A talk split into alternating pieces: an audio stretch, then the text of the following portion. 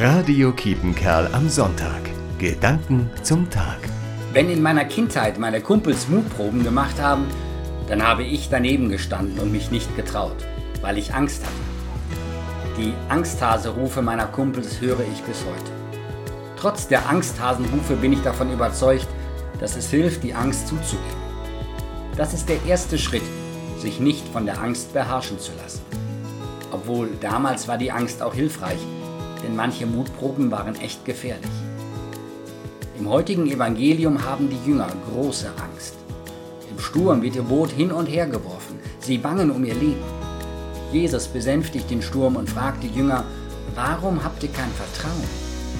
Von damals weiß ich, das beste Mittel gegen die Angst ist das Vertrauen. Vertrauen in mich selbst, in den Mitmenschen, Vertrauen auf Gott. Dafür brauche ich Mut. Das ist die eigentliche Mutprobe. Ich wünsche Ihnen diesen Mut. Johannes Hahns Kuss.